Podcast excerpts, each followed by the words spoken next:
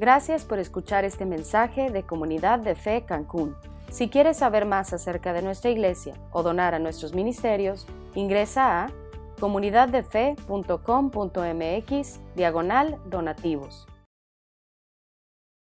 Hola, ¿qué tal, queridísima familia de Comunidad de Fe? Me da muchísimo gusto estar una vez más aquí con ustedes, en las salas de su casa o desde donde nos estén viendo.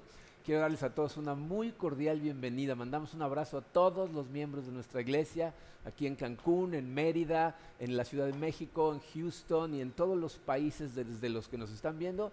Los queremos con todo el corazón. Miren, la semana pasada eh, terminamos nuestra serie Cristianismo Básico. Eh, y si escuchaste el mensaje de la semana pasada, terminamos explicando que una de las actividades importantes que debemos hacer, eh, pues repetidas veces, es atravesar el libro de los Salmos. Eh, después de ese comentario recibí yo varios comentarios de algunas personas, eh, porque pues, como les, di, les dije de entrada la semana pasada, el libro de Salmos puede ser un poco confuso. Entonces decidí esta semana analizar y meditar uno de los salmos más poderosos que hay en el libro de Salmos, que es el Salmo 91. Eh, y, oyeron clarito, fíjense, no nada más necesitamos analizar lo que dice el Salmo, luego tenemos que hacer una meditación profunda al respecto para entender lo que realmente significa. Y eso es lo que vamos a hacer el día de hoy. ¿okay? Entonces vamos a ponernos en manos de Dios y vamos a, vamos a analizar este, este salmo maravilloso. Padre, eh, te damos tantas gracias por tu amor, Señor. Gracias, Señor porque gracias a ti estamos aquí, estamos conectados a ti, podemos recibir guía de tu Santo Espíritu. Y Señor, especialmente para el estudio de este salmo, eso es lo que necesitamos. Necesitamos guía de tu Espíritu, Señor. Sé tú nuestro Maestro, sé tú el que abre nuestros ojos espirituales, el que habla verdades a nuestro corazón para que lo afecten, Señor, para que salgamos transformados el día de hoy. Nos ponemos en tus manos, Padre, en el poderoso nombre de tu Hijo Jesucristo. Amén. Muy bien, Miren, el Salmo 91 puede ser dividido en, tres partes básicas. Eh, las premisas, las promesas y las bendiciones. El día de hoy nos vamos a enfocar específicamente en las premisas que son los dos primeros versículos, porque estoy convencido que si comprendemos bien lo que estos dos primeros versículos significan, entonces vamos a entender cómo apropiarnos de las promesas y cómo recibir las bendiciones que este salmo nos promete. Voy a leer primero todo el Salmo, lo estoy leyendo en la nueva versión internacional. Pueden seguirme si gustan en la pantalla o, en su Biblia, ¿no? tienen una Biblia en su casa, Salmo 91. Dice así, el que habita al abrigo del Altísimo se acoge a la sombra del Todopoderoso. Yo le digo al Señor, tú eres mi refugio, mi fortaleza, el Dios en quien confío. Solo Él puede librarte de las trampas del cazador y de mortíferas plagas, pues te cubrirá con sus plumas y bajo sus alas hallarás refugio. Su verdad será tu escudo y tu baluarte. No temerás el terror de la noche, ni la flecha que vuela de día, ni la peste que acecha en las sombras, ni la plaga que destruye a mediodía. Podrán caer mil a tu izquierda y diez mil a tu derecha, pero a ti no te afectará. No tendrás más que abrir bien los ojos para ver a los impíos recibir su merecido. Ya que has puesto al Señor por tu refugio, al Altísimo por tu protección, ningún mal habrá de sobrevenirte, ninguna calamidad llegará a tu hogar, porque Él ordenará que sus ángeles te cuiden en todos tus caminos.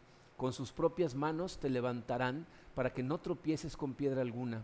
Aplastarás al león y a la víbora, hollarás fieras y serpientes. Yo libraré, porque Él se acoge a mí.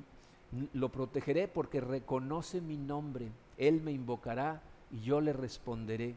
Estaré con él en momentos de angustia, lo libraré y lo llenaré de honores, lo colmaré con muchos años de vida y le haré gozar de mi salvación. Este salmo es uno de los salmos más alentadores. Dice, las promesas contenidas en este salmo han sido eh, la fuente del confort de miles de personas a través de la historia y si se dieron cuenta, muchas de las líneas de este salmo forman parte integral de nuestras oraciones, ¿no? Cuando, cuando oramos, cuando vamos a mandar a alguien a misiones, cuando alguien se cambia de casa y le pedimos a Dios que sus ángeles lo protejan, estamos citando a este salmo. Cuando le pedimos protección en situaciones como la que estamos viviendo y le decimos que nos proteja de las plagas, no de las pandemias, estamos haciendo alusión a este y a otros salmos, pero a este en particular. Pero adicionalmente, fíjense, vamos a ver más adelante cómo este salmo contiene un versículo que nos va a ayudar a entender lo peligroso de utilizar la Biblia fuera de contexto o, mal interpretada. ¿Okay? Fíjense, el versículo 1 es muy importante porque nos dice para quién es posible reclamar las promesas que siguen y recibir las bendiciones. Vamos a verlo de nuevo. Dice el versículo 1, el que habita al abrigo del Altísimo se acoge a la sombra del Todopoderoso. Entonces lo que nos está diciendo es, solo aquel que habita al abrigo del Altísimo está bajo la protección del Todopoderoso. Solo el que confía en Dios con todo su corazón será librado de todas las cosas de las que habla el, Salmo. Y dice, solo el que, el que confía de esa manera orará y el Señor lo va a escuchar y va a responder sus oraciones. Y al final del Salmo nos dice las bendiciones, dice, al final será bendecido con una larga vida y con su salvación. Entonces, dice, lo que quisiera hacer en este momento es, para el, estudio, el análisis del, Salmo, eh, quiero analizar primero el significado de cuatro palabras que se encuentran en el versículo 1, que nos van a servir como para abrirnos los ojos a la enseñanza de este Salmo. Las palabras son habitar, abrigo, acoger y sombra. hay una relación muy interesante entre dos de esas palabras que son verbos con los sustantivos que le siguen. Eh, habitar y acoger y abrigar y sombra. Y esas cuatro palabras, combinadas con los dos nombres que el mismo versículo nos da de Dios, van, a de alguna manera completar la comprensión de este salmo. Vamos a analizar primero las palabras. La primera es habitar. habitar, su, traducción literal del hebreo significa literalmente sentarse. ¿eh? O sea, nos transmite la idea de sentarte para descansar con calma. Sentarte para descansar con calma.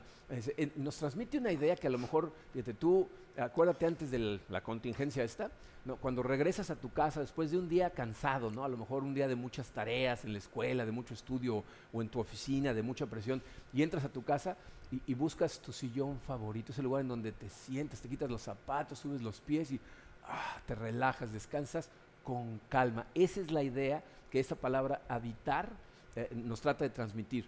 Luego viene la palabra acoger, en, algunas versiones lo traducen como morar. literalmente la traducción de esa palabra es pernoctar, o sea, pasar la noche. ¿no? Algo así como, como la recámara en donde llegas y, después del cansancio del día eh, puedes descansar seguro esa es la, idea más importante que transmite esta palabra. Es un lugar en donde puedes descansar, pero sintiéndote seguro. Entonces, juntas esas dos palabras nos transmiten esta idea. Debemos hacer de Dios nuestro lugar permanente de reposo. O sea, tenemos que hacer de Dios nuestro lugar permanente de reposo. Entonces dice, el que habita y mora al abrigo del Altísimo y Todopoderoso, no está ahí de paso, no va nada más pasando por ahí, es un lugar a donde va para quedarse. hay un programa en televisión, en uno de esos programas en donde remodelan casas, no sé si ven algunos de ellos, a, Karina le encanta, entonces vemos muchos juntos. Hay uno de los hermanos Scott, Drew y Jonathan, que en español el título sería Tu casa para siempre, Your Forever Home. Y la premisa de ese programa es que todo el mundo tiene a lo mejor una idea de lo que sería su casa perfecta. Pero poca gente vive en una casa que considera su casa perfecta. Entonces la premisa de este programa es, si les permites a ellos hacer una remodelación a tu casa, la van a dejar de tal manera que al final no te vas a querer cambiar de ahí nunca, vas a querer vivir ahí para siempre. Bueno, esa idea es la idea que ese primer versículo transmite, pero en sentido real. Porque todos sabemos que la casa, por preciosa que quede cuando termine, en 20 años se va a ver vieja, se va a ver atrasada, las cosas se van a estar cayendo a pedazos. Todas las cosas que existen en el mundo van de camino al basurero, todas. Aquí el Salmo nos dice, no, no, no, de forma muy real, espiritualmente hablando, una vez que tú pruebes habitar al abrigo del Altísimo, no vas a querer salir de ahí jamás no vas a querer alejarte de ahí nunca. Es, es la misma idea que, el apóstol Pedro, ¿se acuerdan cuando Jesucristo le pregunta a sus discípulos, ¿ustedes también me van a abandonar? Y Pedro le contesta, ¿y a dónde iríamos, Señor? Si solo en ti tenemos paz. Esa es la idea. ¿por qué nos alejaríamos si solo en ti tenemos paz? Entonces, es el lugar en donde sabes que puedes descansar, pero puedes descansar seguro. Miren, aquí la idea que me viene a la cabeza es el de las águilas. No sé si sabían que eh, el águila es el ave que puede volar más alto, más alto que ninguna otra ave. Puede pasar los mil metros de altura y va sin problemas. Por eso Las águilas construyen sus nidos en las puntas de las montañas más altas del mundo, a donde ninguna otra ave tiene acceso, no pueden llegar a esa altura. Y entonces los aguiluchos que nacen en esos nidos están 100% seguros porque no hay depredador alguno que pueda llegar a esos lugares. ¿no? Y ese es exactamente lo que nos están transmitiendo aquí. Eh, el lugar de descanso permanente, cuando es Dios ese lugar, no hay absolutamente nada que pueda acercarse, que te haga daño, que te pueda separar del amor de Dios. Entonces, habitar ahí te da seguridad y tener esa seguridad te da descanso. ¿okay? Esa es la idea. Ahora vamos a ver los dos sustantivos. El primero es la palabra abrigo. El significado literal de esa palabra es lugar secreto, pero como de escondite protector. Entonces, la idea que transmite es refugio en medio de la tempestad, un lugar donde te escondes cuando estás en medio de una tormenta. Es, tu refugio en medio de la tormenta. Ahora, la palabra sombra, eh, eh, esa lo que significa es protección que se extiende sobre nosotros. O sea, como algo que está por encima de ti, que te cubre, como una nube protectora que está ahí precisamente para eso. Y miren, es muy interesante cómo Jesucristo en el Nuevo Testamento nos da testimonio de este tipo de cosas. ¿no? Eh, eh, cuando, cuando llega, por ejemplo, a, Jerusalén eh, y, y empieza a llorar por Jerusalén y dice, Jerusalén, Jerusalén, cuántas veces traté de ponerte bajo mis alas como una gallina a sus polluelos, pero no me dejaste. Está hablando de esta, de esta sombra protectora que quería tener para con su pueblo y no lo dejaban. Cuando va con los discípulos en la barca, ¿se acuerdan? Y, y empieza la tormenta y él se para y regaña la tormenta y la tormenta se calma y los discípulos dicen, ¿quién es este que hasta el mar y el viento le obedecen? pues ese es el Dios que nos están eh, mostrando en este versículo, el que nos protege en medio de la tormenta. Entonces, dice, la persona a que se refiere este versículo 1, porque acuérdense, el versículo 1 no está hablando del el salmista, dice, aquel que se refugie, ¿no? Dice, es una persona que eh, está tan en Dios, se deleita tan plenamente en su compañía, que tiene descanso y seguridad. Pero aquí es donde viene lo importante de los nombres de Dios. Fíjense, ese descanso y esa seguridad están directamente relacionados con el carácter de Dios que se describe en los nombres que el salmista nos da. Si se fijaron, nos dio dos nombres. Nos dio el Altísimo y el Todopoderoso. Vamos a analizar cada uno de esos dos nombres. Altísimo eh, en hebreo es el Elión, ¿ok? Y significa, fíjense, eh, el poder más alto que existe, el poder más fuerte, más grande, más poderoso que existe. Él normalmente se traduce como Dios. Cuando ves la palabra Dios, muchas veces Él, pero en primer lugar significa poder o fuerza. Hay algunos pasajes en donde esta palabra Él está asociada con la violencia. Eh, por ejemplo, eh, ¿se acuerdan cuando Jacob se cansa de su suegro Labán? Porque pues, lo tiene ahí trabajando casi de gratis, ya, se casó con sus dos hijas, que lo engañó para que se casara con las dos, ¿no? Y, está trabajando y entonces decide escaparse y un día en la mañana tempranito agarra todas sus chivas, a las dos hijas, a, las esclavas, a sus hijos y salen corriendo, ¿no? Y Labán lo alcanza, lo alcanza y le dice, tengo poder en mi mano para hacerte daño. E, esa, esa palabra poder es él, ¿no? Entonces, esa él significa poder o fuerza que puede estar relacionado con violencia, con guerra, con, acción. ¿ok? Ahora, con la palabra Elión, porque están juntas el Elión, Elión significa elevado, supremo, altísimo, lo más alto en contraposición a todo lo que existe. Por eso el Elión significa el poder más alto que existe. Eh, Jesucristo nos habla de esa cualidad de Dios en Juan 10. ¿Se acuerdan cuando Jesucristo les da la analogía y les dice, yo soy el buen pastor. Fíjense las palabras que dice Juan 10, versículos 27 al 30. Dice, mis ovejas oyen mi voz, yo las conozco y ellas me siguen. ¿A dónde los seguimos? Dice, yo les doy vida eterna, o sea, los seguimos para que nos dé vida eterna. Dice, y nunca perecerán, ni nadie podrá arrebatármelas de la mano. Mi Padre que me las ha dado, es más grande que todos y de la mano del Padre nadie las puede arrebatar. Entonces, por, por ese altísimo Dios, el, el, León, nadie puede arrebatarle a Jesús ninguna ovejas de su mano. Tú yo, de acuerdo a este pasaje, fíjense cómo termina el versículo 30, el Padre y yo somos uno. Tú yo estamos en manos del Dios del universo, que es también Jesucristo, su Hijo, y absolutamente nada puede separarnos de Él, ni enfermedad, ni dolor, ni muerte pueden separarnos del amor de Dios porque estamos en las manos del Altísimo. Ahora, eh, el, otro nombre que nos da es Todopoderoso. Todopoderoso significa El Shaddai. El Shaddai. El Shaddai eh, describe poder, pero que no está relacionado con la violencia, sino más bien con la generosidad. Entonces, El Shaddai lo que significa es el Dios omnipotente en generosidad. O sea, el Dios que es poderoso para ser generoso. Miren, el Shaddai eh, significa literalmente uno que tiene pecho. Ya sé, es una palabra rara. Se deriva del de, el pecho de una mujer. Está hablando de uno que tiene pecho, o sea, es el poderoso que nutre, que suple, que satisface. Eh, a lo mejor te preguntas, ¿cómo pudo pasar eh, de, de, El Shaddai, uno que tiene pecho, a el Todopoderoso? La, mejor imagen que, podemos utilizar para entender esto es precisamente el de una mujer amamantando a su bebé, dándole pecho a su bebé. Si alguna vez has visto a un bebé llorando desesperadamente y ser calmado por el pecho de su madre, entiendes la imagen.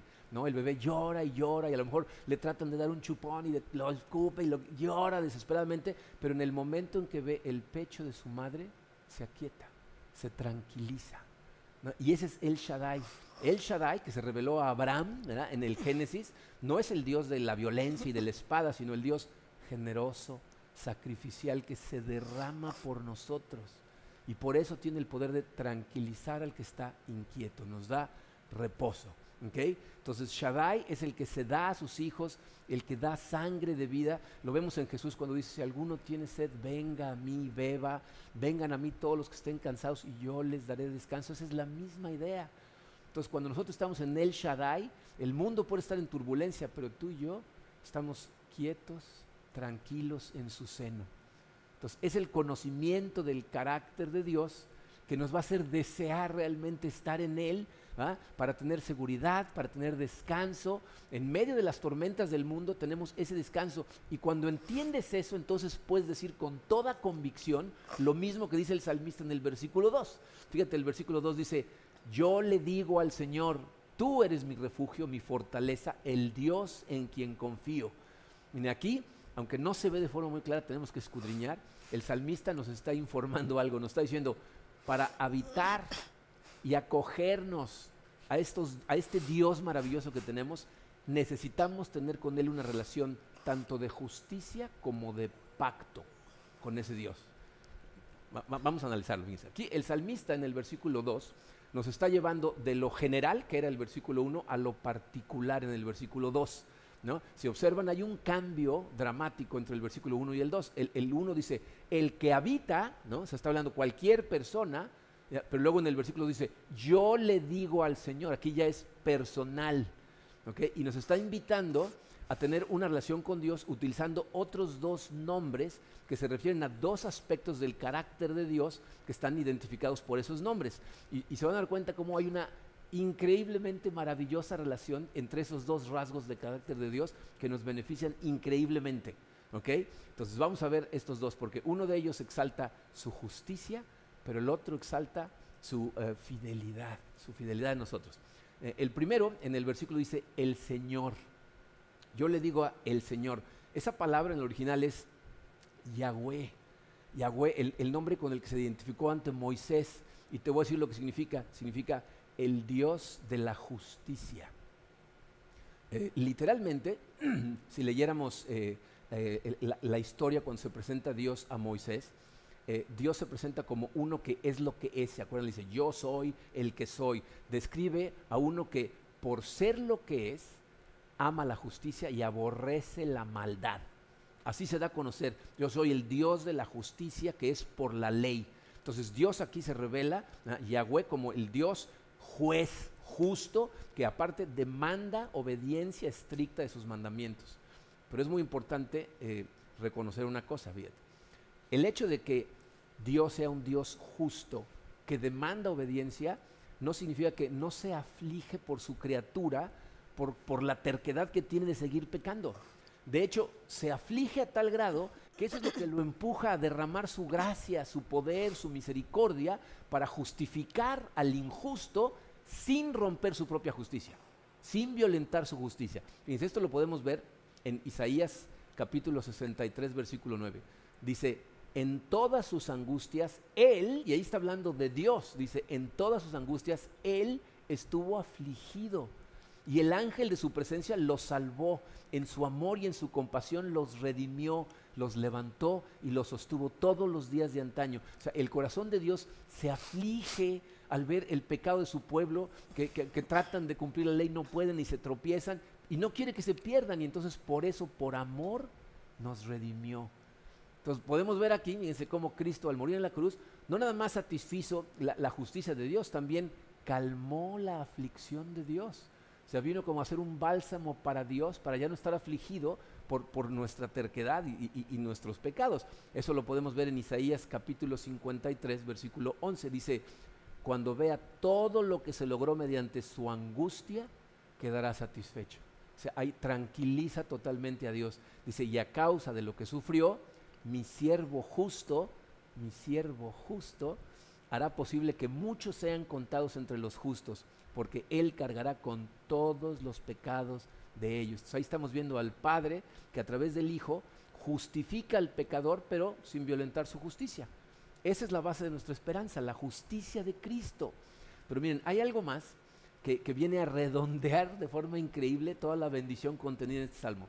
A lo mejor tú te preguntas algo que yo en algún momento me pregunté, ¿no? Si, si, si Yahweh define a un Dios como alguien que aborrece el pecado pero ama la justicia, ¿no se irá a cansar un día de mí?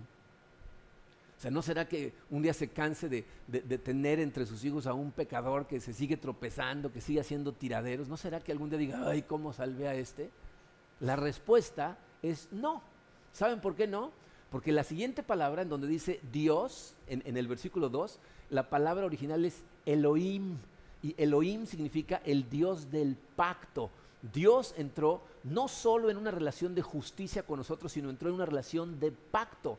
Elohim, fíjense, significa uno que en virtud de su propia naturaleza y su relación de pacto con su criatura, no puede dejarla a pesar de que esté caída hasta que todo quede restaurado.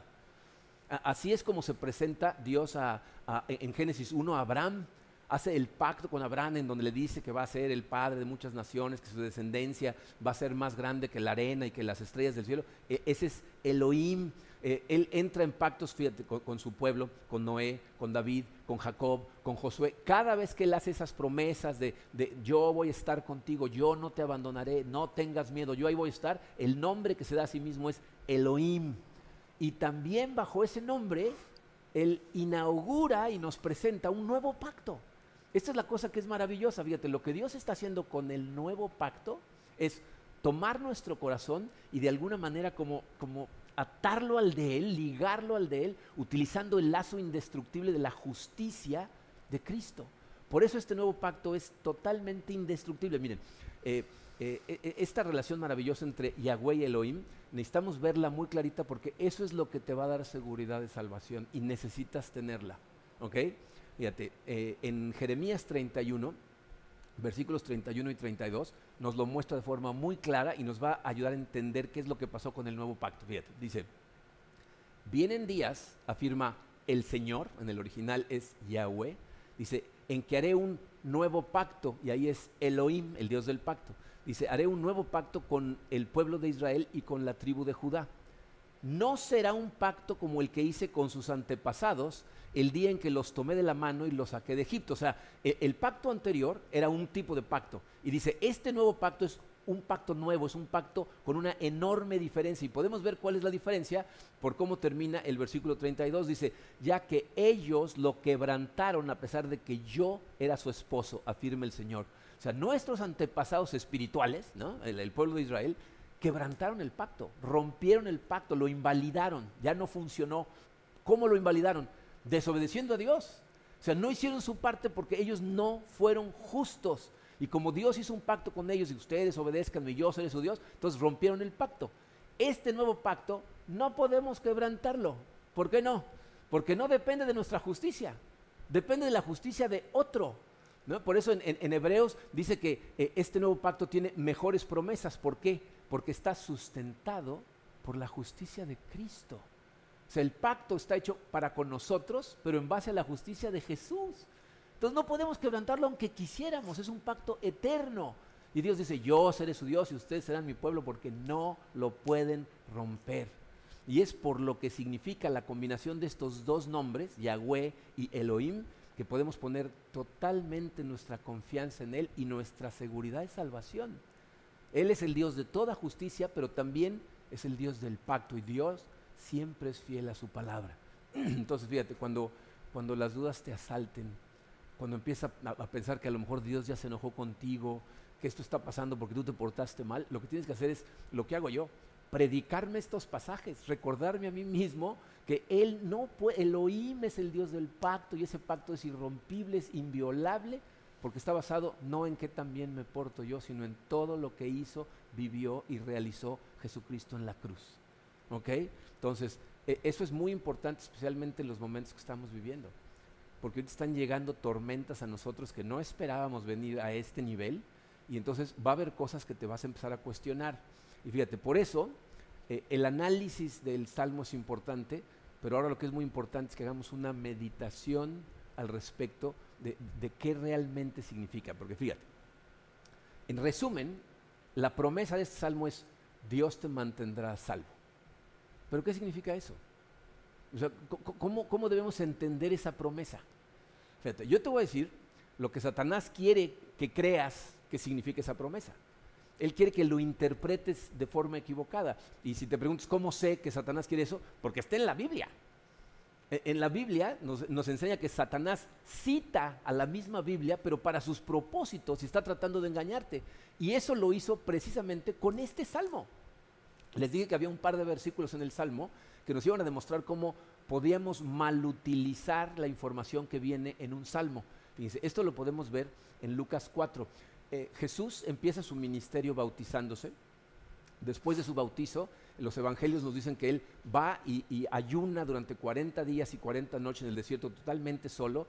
Eh, yo me imagino que estaba meditando, orando, preparándose para los tres años que venían de ministerio, pero justo terminando esos 40 días, la Biblia nos dice que Satanás trató de tentarlo. Lo que Satanás trató de hacer es desviarlo, antes de que empezara a hacer su ministerio, que iba a ser destruir todo lo que Satanás había hecho, él va a tratar de engañarlo para sacarlo del camino, que es lo que trata de hacer contigo y conmigo. Nos está tratando de distraer todo el tiempo para que no caminemos de la mano de Dios, para que no obedezcamos a Dios. Y vemos como una de las maneras en que trata de tentarlo se encuentra en eh, Lucas 4, versículos 9 al 11. Dice así, dice, el diablo lo llevó luego a Jerusalén e hizo que se pusiera de pie en la parte más alta del templo y le dijo, si eres el Hijo de Dios, tírate de aquí, pues escrito está, ahí está citando a la Biblia, ordenaré que sus ángeles te cuidan, ordenará que sus ángeles te cuiden, eh, te sostendrá en sus manos para que no tropieces con piedra alguna. ¿Se fijaron lo que citó? Citó el Salmo 91, versículos 11 y 12. Ordenará que sus ángeles te cuiden, te sostendrán en sus manos para que no tropieces con piedra alguna. Lo que Satanás le está diciendo es, si Dios realmente te amará, no te dejaría sufrir. Porque es lo que dice el Salmo 91, ¿no? Así muy inocentemente. No te dejaría sufrir. Lo que le está diciendo es, no vayas a la cruz. No tienes que sufrir estas cosas. Si Dios realmente te ama, ¿por qué te va a dejar sufrir? ¿Pueden ver lo brillante de, la estrategia de Satanás? si el diablo puede lograr que un cristiano crea, ya que yo soy cristiano, seguramente Dios no va a permitir que nada realmente malo me suceda eh, a, lo mejor una que otra cosita medio mala, pero, pero no va a permitir que nada realmente malo me suceda. ¿Qué pasa? Si caes en esa trampa y la crees, cuando cosas realmente malas te suceden, eh, y escúchame, van a suceder. Jesucristo nos advirtió de que iban a suceder, pero si tú crees en esa mentira, en esa distorsión de lo que dice el Salmo 91, cuando vengan las tormentas te vas a alejar de Dios. Pienso en eh, las personas, hubo algunas personas que cuando detuvimos los servicios en la iglesia porque empezó la, expansión, empezó el, contagio de la, pandemia esta del, del COVID-19, eh, ya les había yo comentado, Karina y yo veníamos de un lugar en donde había pegado, pero durísimo, entonces llegamos nosotros y aunque aquí todo el mundo está muy tranquilo, dijimos, no, esto se va a poner mal. Detuvimos nuestros servicios para irnos a forma digital y hubo personas que nos dijeron, ¿y en dónde está su fe? Si tuvieran fe, la iglesia seguiría. Si tuviéramos fe, la iglesia seguiría. Pero piensen esto, abrimos la iglesia, metemos a las 1.600 personas que vienen cada fin de semana a nuestra iglesia, y si se contagia un montón de gente y el porcentaje que sea de esas personas mueren de esta pandemia, esas mismas personas lo que iban a hacer es enojarse y decir, estas promesas no funcionan. Todo esto que nos dice la Biblia no es cierto. Y eso es exactamente lo que el enemigo quiere. Quiere que entiendas estas cosas de una manera distorsionada para alejarte de Dios de alguna manera. Yo no sé si ese es tu caso. A lo mejor eh, pusiste tu fe en esas cosas, a lo mejor sigues a Cristo pensando que entonces nada malo te va a suceder, ¿no? Eh, pero quiero que escuches esto clarito. Esto no es lo que está diciendo este salmo. y la mejor manera de entender este o cualquier pasaje en la Biblia es compararlo con otros pasajes de la Biblia. Porque si la Biblia es la palabra de Dios y no tiene absolutamente ningún error, no puede haber un solo versículo que después contradiga a otro o oscurezca el significado de otro. Entonces, vamos a ver un par de pasajes que nos van a enseñar lo que significa que Dios nos mantendrá a salvo. El primero de ellos, eh, los dos son muy conocidos, pero el primero de ellos se encuentra en Génesis 50. ¿Se acuerdan ustedes de la historia de José? José es el, hijo número 11 de Jacob. Y miren, José fue un hombre que eh, era el consentido de su papá. ¿Ah? Eh, aunque Dios lo tenía planeado para cosas maravillosas, en ese momento su vida es muy arrogante, ¿no? Este, eh, se goza en decirle a sus hermanos que van a terminar sirviéndole a él, y entonces sus hermanos pues, lo atacan, ¿no? Lo golpean, primero lo quieren matar, pero uno de ellos interviene y dice, no, espérense, mejor hay que echarlo aquí en este pozo, ¿no? Eh, y, lo que se les ocurre hacer es venderlo, venderse a unos mercaderes de esclavos, a unos ismaelitas, ¿no? Estos ismaelitas se los llevan a Egipto, lo venden como esclavo, e, en la casa en la que está como esclavo, lo acusan falsamente de un crimen y lo meten a la cárcel. Y en la cárcel le ayuda a una persona que promete ayudarle al salir y lo abandona, se olvida de él, pero nunca, nunca se aleja de Dios. Y, Dios, aún en medio de todas esas terribles circunstancias que está viviendo, lo hace prosperar en todo momento. Y al final, si conoces la historia, eh, sale, le ayuda al faraón a interpretar un sueño y, al ayudarle al faraón, al rey de Egipto, eh, salva al pueblo de Egipto de una hambruna que estaba por llegar a, toda Asia Menor. Y, de pasada, fíjense, no solamente salva de, morir de hambre a su familia, también logra llevarlos a Egipto, que es el lugar en donde Dios les va a permitir multiplicarse hasta convertirse en millones de ellos, porque los hermanos de José, eh, sin tener idea de que José ahora está en el segundo lugar más poderoso de Egipto, viajan a Egipto a pedir comida. Él primero les hace un par de jugarretes que la verdad se las merecían, ¿no? Digo, lo habían vendido como esclavo, entonces les hace un par de cosas, pero después se revela como el hermano al que ellos habían vendido. Y todos lloran y se van por el papá y el papá regresa y el faraón les da un lugar a donde vivir, etcétera, y están todos muy contentos. Pero ya para el final de su vida eh, muere Jacob y entonces sus hermanos se aterran dicen, este nos ha de haber estado tratando bien porque estaba aquí mi papá, pero ahora que ya no está mi papá, a ver si no nos va a poner ahora sí una buena, ¿no? Pero fíjense las palabras de José. Génesis 50, versículo 20 dice, es verdad que ustedes pensaron hacerme mal, pero Dios transformó ese mal en bien para lograr lo que, lo que hoy estamos viendo, salvar la vida de mucha gente. Dice, lo que José está diciendo es, miren, está claro que yo era un mimado de mi padre, que iba en la dirección totalmente equivocada, que nuestra familia era terriblemente disfuncional, y si Dios no hubiera permitido que yo fuera vendido, esclavizado, encarcelado, jamás hubiera terminado en la posición de poder en la que terminé en Egipto. Y no hubiera podido salvar a nuestra familia ni de su pecado, ni lograr que se arrepintieran. Ustedes lo hicieron para hacerme daño, pero Dios lo usó para bien, lo cual significa, Dios me estaba manteniendo a salvo a mí y a todos nosotros cuando me esclavizaron. Me estaba manteniendo salvo cuando me vendieron. Me estaba manteniendo salvo cuando me encarcelaron. O sea, Él me mantuvo a salvo durante todas esas cosas. Un, un, comentarista que leí esta semana dice, en algunas ocasiones El Shaddai permite que seamos probados y afligidos para vaciarnos de nosotros mismos y así poder llenarnos más de Él y de sus bendiciones. Y eso es lo que le sucedió a José. Dios muchas veces tiene que vaciarnos de nosotros mismos. ¿Qué significa eso? Sacar de nuestro corazón todos los ídolos a los que nos aferramos Pueden ser tu familia, tu esposa, tus hijos, tu trabajo, tu coche, tu dinero, todas esas cosas que las consideramos más importantes que Dios, que las consideramos nuestra fuente de seguridad y muchas veces tiene que vaciarnos de todas ellas para llenarnos de Él y de sus bendiciones para que veamos que Él es suficiente. José en retrospectiva lo que está diciendo es Dios me estaba manteniendo a salvo, aunque en el momento las cosas no se veían muy prometedoras, ¿no? Dios me estaba manteniendo a salvo.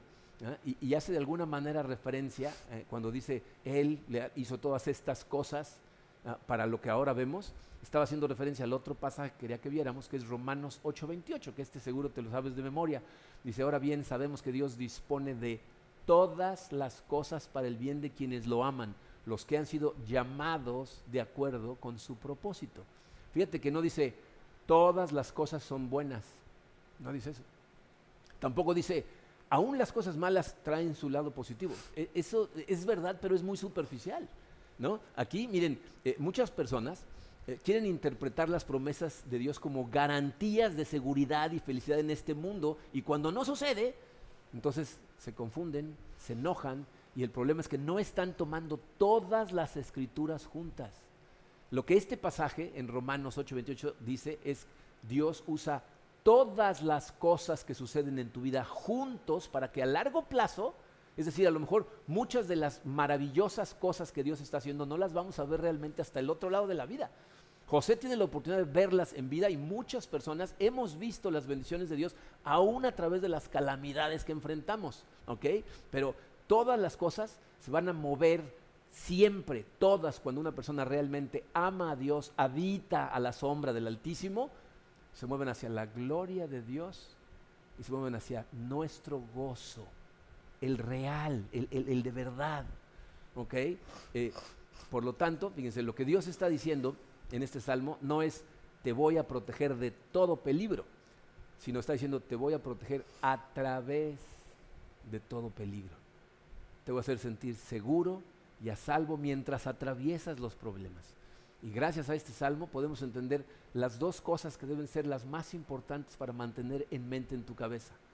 Tenemos en El Elión, El Shaddai, descanso y paz. Y gracias a Yahweh Elohim tenemos seguridad en nuestra salvación, porque nuestra seguridad está basada en un pacto que está sustentado por la justicia de Jesús y no la nuestra. Y entonces podemos descansar sin importar qué pase alrededor, tenemos seguridad. Y eso es precisamente lo que celebramos cada semana cuando celebramos juntos la cena del Señor. Entonces, si les parece, vamos ahora todos juntos a orar y a celebrar la cena del Señor. Tengan preparados sus elementos y vamos a darle gracias a Dios y vamos a partir el pan, a, compartir este jugo de la vida, el de uva. Eh, para, darle gracias a Dios por todas estas cosas maravillosas que nos enseña el Salmo y que nos enseñan lo que Dios hizo por cada uno de nosotros. Vamos a orar. Padre Santo, Señor, te damos tantas gracias por tu amor. Gracias, Señor, por este salmo. Gracias por ayudarnos a entender la maravilla de lo que significa. Gracias, Señor, por ser un Dios justo, pero al mismo tiempo un Dios fiel. Un, Dios que hizo un pacto con nosotros que no está basado en qué tan bien o mal nos portamos. Gracias Señor por ser nuestro lugar de, reposo permanente, Señor, el lugar en donde podemos acudir y no querer salir de ahí nunca porque estando ahí nos sentimos bien. Gracias Padre. Y sabemos Señor que todas estas cosas que aquí estamos eh, disfrutando de aprender son posibles para nosotros gracias al sacrificio increíble que hizo tu Hijo Jesucristo en la cruz, quien vivió esa vida perfecta específicamente para poder derramar su sangre para el perdón de mis pecados, de nuestros pecados, y para luego resucitar victorioso sobre la muerte y dándonos a nosotros vida eterna. Gracias Señor. Recordamos ese sacrificio mientras nos comemos el pan.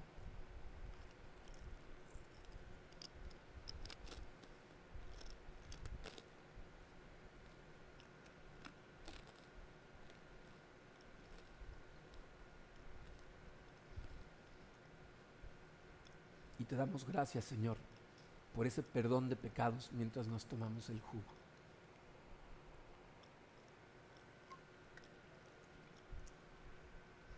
A ti, Padre, te damos toda la honra, toda la gloria y ponemos totalmente nuestra fe en ti, Señor. Ayúdanos, Padre, a estar escondidos bajo la sombra del Altísimo. En el nombre hermoso de tu Hijo Jesucristo.